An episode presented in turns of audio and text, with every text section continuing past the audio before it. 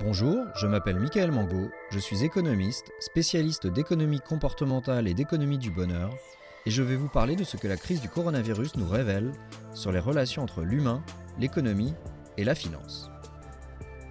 Homo Econovirus épisode 9 Combien vous a coûté la fermeture des parcs? Le 30 mai dernier, on put rouvrir les parcs et jardins publics après deux mois de fermeture imposée pour raisons sanitaires. Si certains ont quitté les grandes villes pendant le confinement pour se mettre au vert, d'autres n'ont pas eu cette possibilité, ou ont choisi de ne pas partir. Que vous fassiez partie des uns ou des autres, la période a peut-être été l'occasion pour vous de prendre conscience de l'importance de la nature pour votre bien-être, aussi bien physique que mental. Pour certaines personnes, la perte d'accès aux biens publics que constituent les espaces verts s'est cumulée à la perte de revenus. Mais peut-on les mettre sur le même plan? Peut-on faire une arithmétique des sources de bien-être et de mal-être? Si oui, alors combien vaut l'accès aux espaces verts?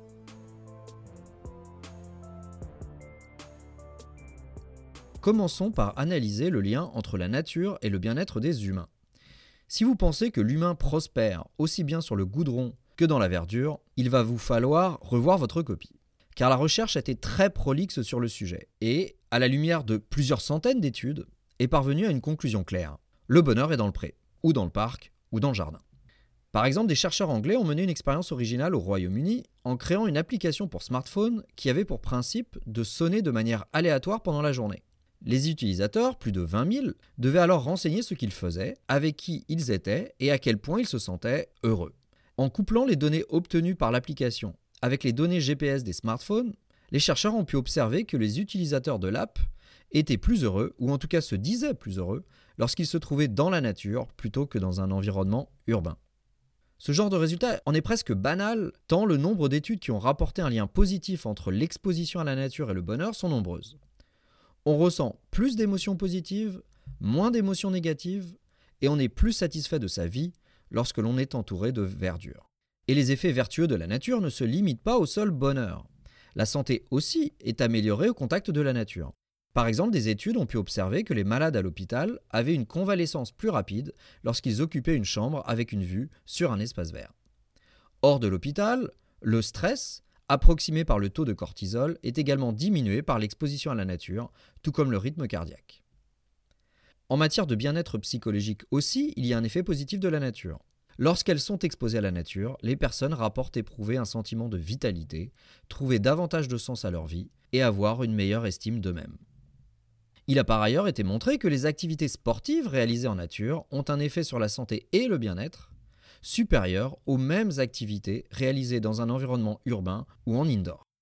Et puis, l'exposition à la nature a aussi des vertus cognitives. Elle diminue la fatigue intellectuelle et restaure les capacités d'attention. Vous avez peut-être déjà vu le film Léon. Léon, joué par Jean Reno, est un tueur à gages qui passe sa vie à changer de ville au gré des contrats qu'il doit honorer. Léon est un sans domicile qui n'a comme bagage qu'une petite valise et une plante verte. Pourquoi une plante verte? Eh bien parce qu'elle l'aide à se concentrer lorsqu'il doit tirer sur sa cible. L'humain semble être capable de deux types d'attention, une attention naturelle et une attention forcée. L'attention forcée est fatigante et s'épuise vite. L'exposition à la nature, qui accapare notre attention par un processus de fascination, permet la restauration de nos capacités d'attention forcée. Si vous éprouvez des difficultés à vous concentrer sur votre fichier Excel, mettez vite une orchidée ou un cactus sur votre bureau ou coller un poster de la forêt de Fontainebleau à votre mur. Car cela marche aussi avec les reproductions de la nature, même si l'effet est moindre. Ce rapide tour d'horizon des effets de la nature nous signale donc, comme le disait déjà Montaigne, que nature peut tout et fait tout.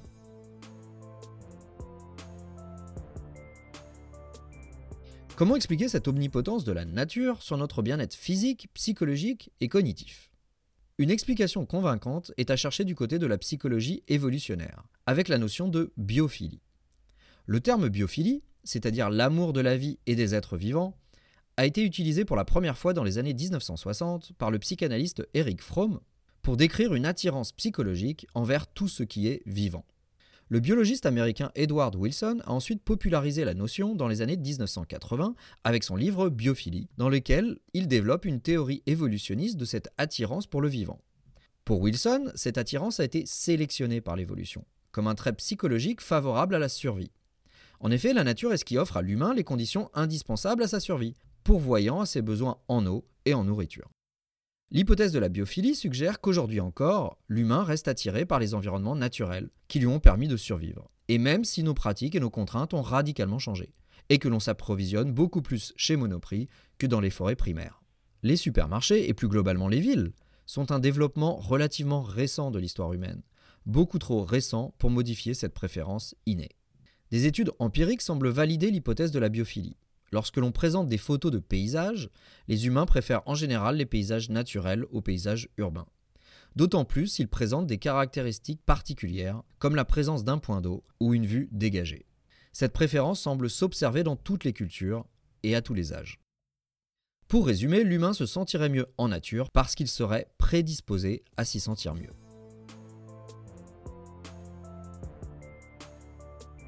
La biophilie laisse donc penser que les espaces urbains sans verdure privent les humains d'un substrat essentiel à leur bien-être et à leur bon fonctionnement, ou que l'interdiction d'accéder à ces espaces entrave fortement leur bien-être.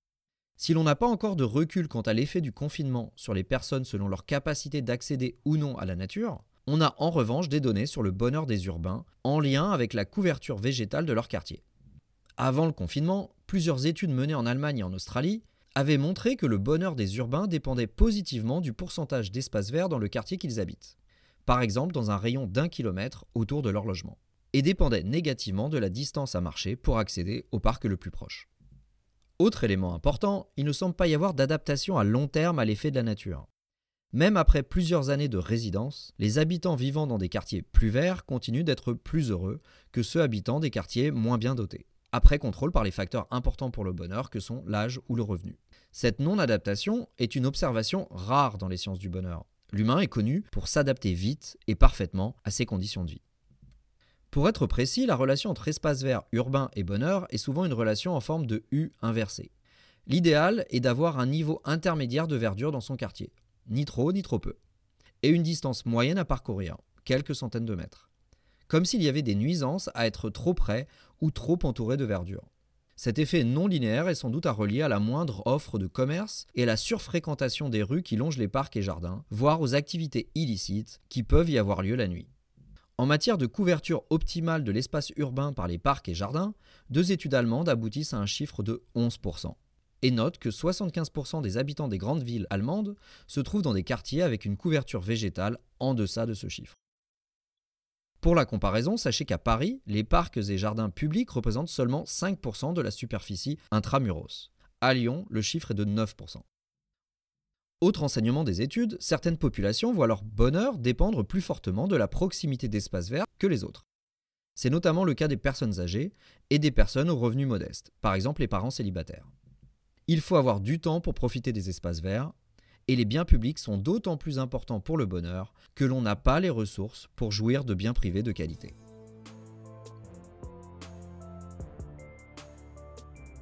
Comment mettre un prix sur tout ce que nous apportent les espaces verts?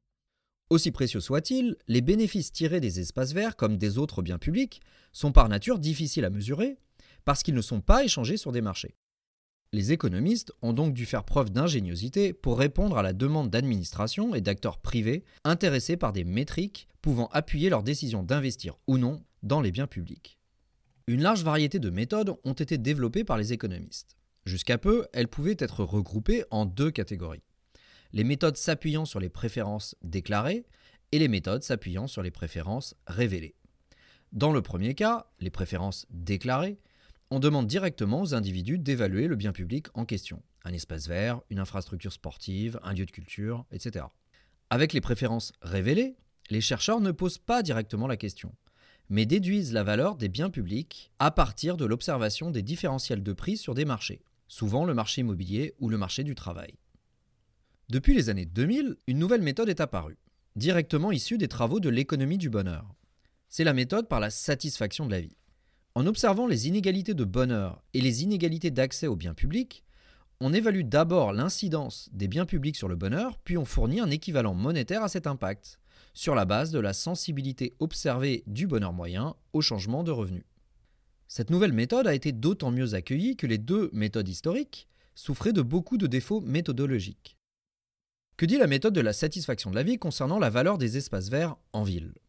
Au vu des niveaux de bonheur déclarés par les gens, augmenter d'un pour cent la surface végétale d'un quartier augmente le bonheur autant qu'une hausse de revenus annuels d'environ 1000 à 1700 euros dans des pays au niveau de développement comparable à la France. À Paris, passer de 5% de la superficie de la ville actuellement dévolue aux espaces verts publics à 11%, c'est-à-dire le chiffre d'or obtenu dans les études allemandes, aurait donc le même impact sur le bonheur du Parisien moyen qu'une hausse de revenus annuels comprise entre 6 000 et 10 000 euros plus encore pour les Parisiens modestes, s'il en reste, et moins pour les Parisiens fortunés. Pour les Lyonnais, passer de 9% à 11% de couverture végétale aurait la même incidence qu'une hausse de revenus comprise entre 2000 et 3500 euros.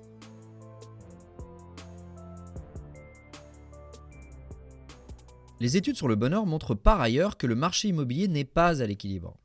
Même si les prix de l'immobilier sont plus élevés à proximité des parcs, cela ne suffit pas à égaliser les niveaux de bonheur entre les populations qui vivent près et loin des parcs, même après contrôle par les différences de revenus. Si le marché immobilier était à l'équilibre, alors 1 euro de loyer en plus pour vivre à côté d'un parc devrait apporter autant de bonheur que l'euro en plus disponible pour celui qui vit loin du parc et qui paie donc son loyer moins cher.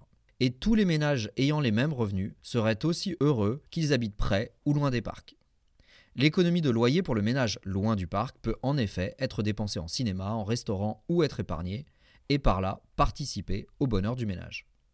À l'équilibre, les biens et les services doivent tous être correctement valorisés en fonction de leur juste contribution au bonheur, et pas être sous ou survalorisés. La courbe en U inversée suggère qu'il y a une sous-valorisation criante pour les biens à quelques centaines de mètres d'un parc, encore plus que pour ceux qui donnent directement sur un parc. Plus généralement, les prix actuels de l'immobilier, à l'achat ou à la location, suggèrent que collectivement on sous-estime l'apport des espaces verts pour le bonheur, ou que l'on surestime notre capacité à générer du bonheur à partir des alternatives aux biens publics, que ce soit les biens privés, une plus belle voiture ou un plus grand appartement, ou les services payants.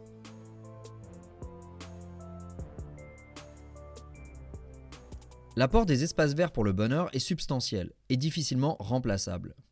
Il pourrait tout à fait expliquer que les différences de bonheur moyen entre pays ne suivent pas exactement les différences de niveau de développement. Certains pays sont très au-dessus du niveau de bonheur attendu compte tenu de leur PIB par habitant. C'est notamment le cas des pays d'Amérique centrale, par exemple le Costa Rica, le Guatemala ou le Salvador. Des chercheurs de l'Université nationale de Singapour ont d'ailleurs publié récemment une étude internationale qui a pu observer que la proportion de photos publiées sur les réseaux sociaux, qui étaient prises dans un cadre naturel, était significativement corrélée avec le niveau de bonheur moyen des habitants d'un pays. Du coup, faisons tous ensemble un effort et postons sur Instagram davantage de photos de nous en train de faire de l'acrobranche et moins de photos en train de regarder Top Chef depuis notre canapé. Si les espaces verts publics concourent fortement au bonheur individuel, ils contribuent aussi au bien-être social. Des expériences en laboratoire montrent que l'exposition à la nature fait être plus coopératif, plus altruiste et avoir davantage confiance dans les autres. Une explication est que l'exposition à la nature nous fait prendre conscience de notre petitesse individuelle, de notre appartenance à un grand tout et de la nécessaire interdépendance avec le reste du vivant, et notamment nos congénères. Dans une même veine, mais cette fois-ci en dehors des laboratoires, des travaux menés à Chicago ont montré que les quartiers défavorisés avec davantage d'espaces verts faisaient l'objet de moins d'incivilité et de moins de délinquance aussi. Le capital naturel d'un pays ou d'un quartier nourrit son capital social. En conclusion, ce qui ressort de toutes ces études, c'est que nous avons individuellement tendance à sous-estimer l'importance de la nature pour notre bien-être. Comment pourrait-il en être autrement alors que nous sommes bombardés chaque jour de pubs qui associent l'achat de biens et de services privés et payants à la joie et au bonheur, et pas de pubs qui vantent l'importance des biens publics gratuits? Les résultats présentés dans cet épisode suggèrent aussi que les collectivités sous-investissent structurellement dans les espaces verts et que ce sous-investissement est surtout dommageable pour les populations modestes qui n'ont pas accès en parallèle à des biens privés de qualité. Néanmoins, nous n'avons pas fait l'exercice de comparer l'impact sur le bonheur des investissements publics dans les espaces verts à celui d'autres investissements publics, par exemple dans l'éducation, la santé ou la culture, ce qui nous empêche en l'état de trancher. Quoi qu'il en soit, empêcher l'accès aux espaces verts pendant la crise sanitaire a, sans nul doute, dégradé fortement le bien-être des habitants des grandes villes lequel était déjà amputé par l'empêchement des interactions sociales. Était-ce vraiment nécessaire?